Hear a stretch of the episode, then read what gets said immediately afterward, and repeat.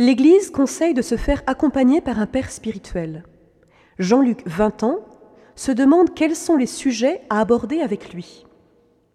C'est l'abbé François Clément du diocèse de Fribourg en Suisse qui nous répond. Oui, en effet, et c'est même plus qu'un conseil. L'Église nous demande de nous faire accompagner par un père spirituel. Pourquoi? Parce qu'on est si mauvais juge dans sa propre cause et si souvent victime de ses illusions. Le Père spirituel est, de manière privilégiée, celui qui peut nous éviter ce genre d'écueil, pour trois raisons principales. Premièrement, parce que, étant autre que moi, il verra les données sous un autre angle, plus neutre, complémentaire et différent. Deuxième raison, il a, en vertu de son sacerdoce, une attitude de bienveillance et de vérité, qui est confirmée par les grâces d'État. Troisième raison, s'il n'est pas trop jeune, ce qui n'est pas uniquement une question d'âge, mais de maturité, car on peut être un sage à 35 ans et un genou à 60. Bref, il a accumulé une certaine expérience qui lui permet de relativiser, de replacer dans un contexte plus vaste, de dédramatiser certaines émotions. On remarque que ceux qui s'astreignent à une direction régulière progressent sûrement dans la vie spirituelle. Ce n'est plus à prouver. Jointe à la confession, on peut en soi les dissocier, mais cela va assez naturellement de pair, la direction spirituelle permet de corriger le tir à mesure des progrès et des difficultés, avant que des plis dommageables soient pris sans qu'on s'en aperçoive. Le tout est d'être humblement persévérant. Un de mes jeunes m'avait dit une fois je vois bien que je dois vous rechoisir, pour éviter d'aller papillonner en voulant trouver ce qui me convient trop. Et en même temps, il faut garder la liberté, de part et d'autre, de changer pour des raisons valables. Venons-en au cœur de la question. Quels sont les sujets à aborder? Il me semble qu'on peut dire tous les sujets, ou en tout cas n'en exclure d'emblée aucun qui pourrait avoir une certaine importance pour le diriger ce qui va bien dans la vie spirituelle et ce qui coince.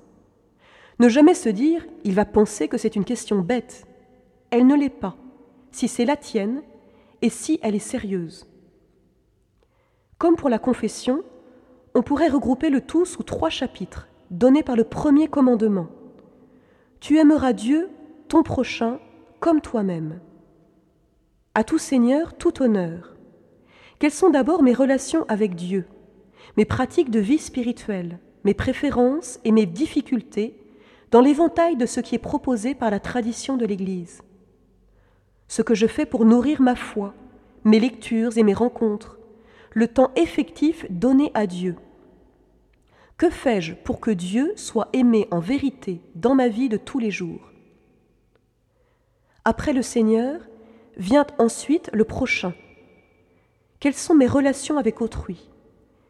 L'usage de la parole, le dévouement, l'esprit de service et de gratuité, le respect d'autrui, de ce qui est à lui, de son intégrité physique et morale, de sa réputation.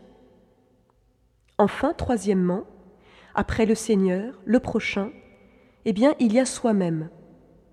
Si on n'a pas une juste estime de soi, on risque d'en être tellement et inconsciemment préoccupé qu'il devient difficile de s'ouvrir à Dieu et aux autres. C'est un phénomène fréquent aujourd'hui, à la pointe du subjectivisme et de l'individualisme prôné depuis deux siècles, comme le sommet de la liberté et de l'épanouissement. Beaucoup sont en danger de devenir autistes. Il y a aussi les sujets qui fâchent, qui peuvent beaucoup varier selon des éducations, les milieux, les tempéraments. En général, on se réserve un petit bout de domaine très privé, où Dieu lui-même devrait nous laisser tranquilles. Du style je vous donne tout, mais je garde quelques pourcentages. Ce qui fait qu'on n'a pas tout donné. Saint Jean de la Croix dit que le pécheur est comme un oiseau. Qu'il soit lié par un câble ou un fil à coudre, le résultat est le même. Il ne peut pas voler. Et Saint Benoît précise que de découvrir ses pensées au Père spirituel met le démon en échec. Tout cela suppose une confiance réciproque.